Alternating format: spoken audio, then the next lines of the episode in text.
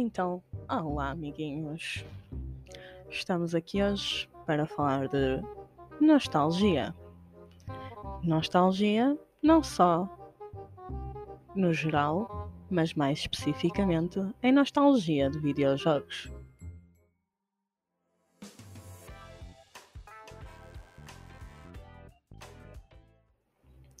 Muito bem, nostalgia. O que é que vocês entendem por nostalgia? Nostalgia é um sentimento que acaba sempre por nos remeter a memórias do passado. Maioritariamente são boas. Às vezes vamos no carro, ouvir rádio e de repente lembram-se de meter uma música há uns 10 anos atrás e nós normalmente comentamos: Eis que música nostálgica! Ei, lembras-te quando ouvíamos isto? Quando éramos crianças? Quando tínhamos 14 anos e andávamos no oitavo ano? Nostalgia é isto.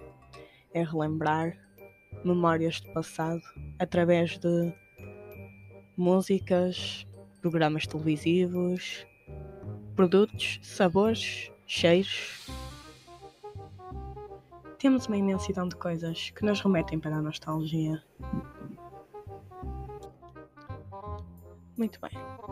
Como todos sabemos, mercado dos jogos eletrónicos, videojogos ou como vocês querem chamar, é um mercado imenso que está sempre em desenvolvimento e que ataca uma faixa etária que é os jovens, cada vez mais novos acabam por aderir a este mercado.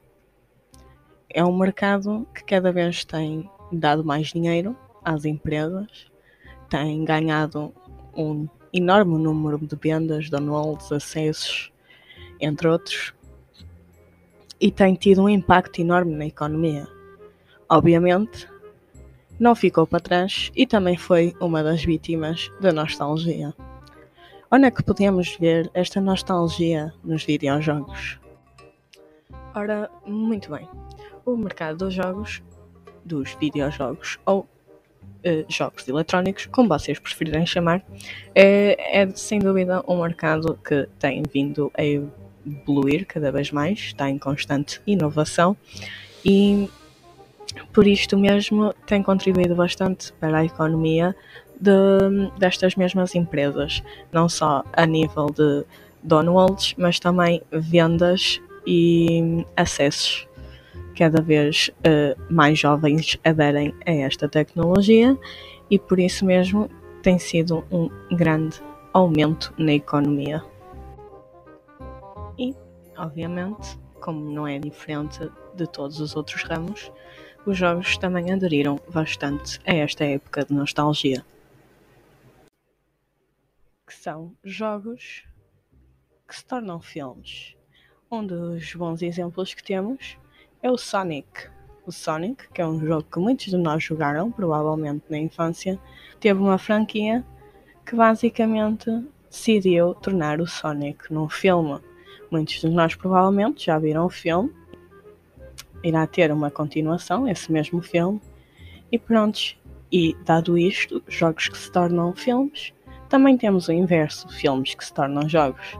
Temos o exemplo do Harry Potter, uh, aposto que muitos de vocês são fãs.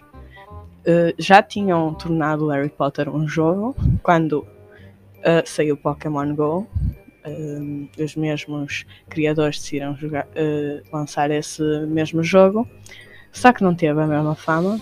Hoje em dia estão todos a aguardar o lançamento do famoso jogo Hogwarts Legacy, que está previsto para 2022.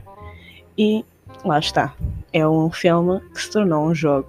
E os fãs costumam ir sempre atrás, o que faz disto um grande negócio e uma contribuição enorme para a economia.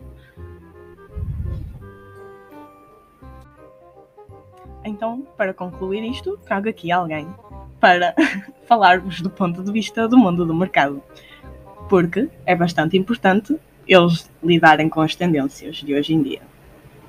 Muito bem, temos aqui o Ruben, que é um trabalhador do McDonald's. Temos aqui algumas questões que ele vai falar. Então, Eu queria perguntar-te se existe um aumento de vendas quando voltam, por exemplo, hambúrgueres que já existiram, como por exemplo, mais recentemente voltou a McBeefana, por exemplo. Uh, sim, uh, tendencialmente, quando repetimos alguma destas Santos, é pelo facto de ser uma tendência habitual e porque já sabemos que vai haver um aumento de vendas. Porque o cliente já procura isso e nós ajustamos isso para eh, conseguirmos aumentar as nossas vendas, porque já sabemos que é uma tendência normal do nosso público. Ok. A minha segunda questão é: uh, é assim, eu estou a trabalhar a nostalgia no mundo dos jogos e etc. E evidentemente vocês, como trabalham na McDonald's, têm os Apimis, que é um, uma coisa de crianças que acaba sempre por ter brinquedos ligados a essa tendência. E eu queria perguntar como é que é a aderência quando têm bonecos, por exemplo, do passado, como Pokémon e mais recentemente o Tom and Jerry e assim. A aderência é muito grande, porque estamos a falar de hum, tendências que têm públicos-alvos muito específicos e sempre, nós jogamos muito com isto. Tamo, usamos estes bonecos, estes desenhos animados, BDs, etc., porque sabemos que a adesão vai ser sempre muito grande. Ok. Uh, como é que vocês geram esta tendência da nostalgia?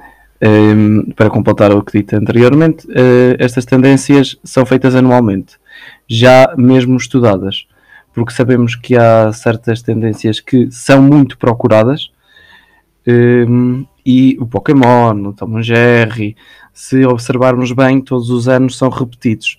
E não é por acaso, é porque é uma tendência e porque sabemos que o público gosta e procura. Por último, queria perguntar se vocês focam apenas em targets, por exemplo, que são as crianças, ou se focam em mais que isso? Não, não, não é só em crianças, atenção. Até há uns tempos uh, o foco era só as crianças, mas isso mudou. Porque há tendências que ficam na, como é normal, as crianças acabam por crescer, mas há coisas que acabam por ficar connosco. Uh, o Pokémon é um exemplo disso, ou até o Tom Jerry. O Tom Jerry não é um desanimado tão recente assim, o Pokémon igual, mas uh, sempre que nós colocamos isto no mercado tem uma adesão incrível. E claro, não é só crianças, isso é mesmo visto, é mesmo observado, até os adultos fazem este tipo de coleções e têm este tipo de tendências. São coisas que ficam Logo, uh, os targets não são só para crianças, é para o, o público global. Ok, muito obrigada, Ruben. E com isto acabamos assim mais um podcast. Até à próxima!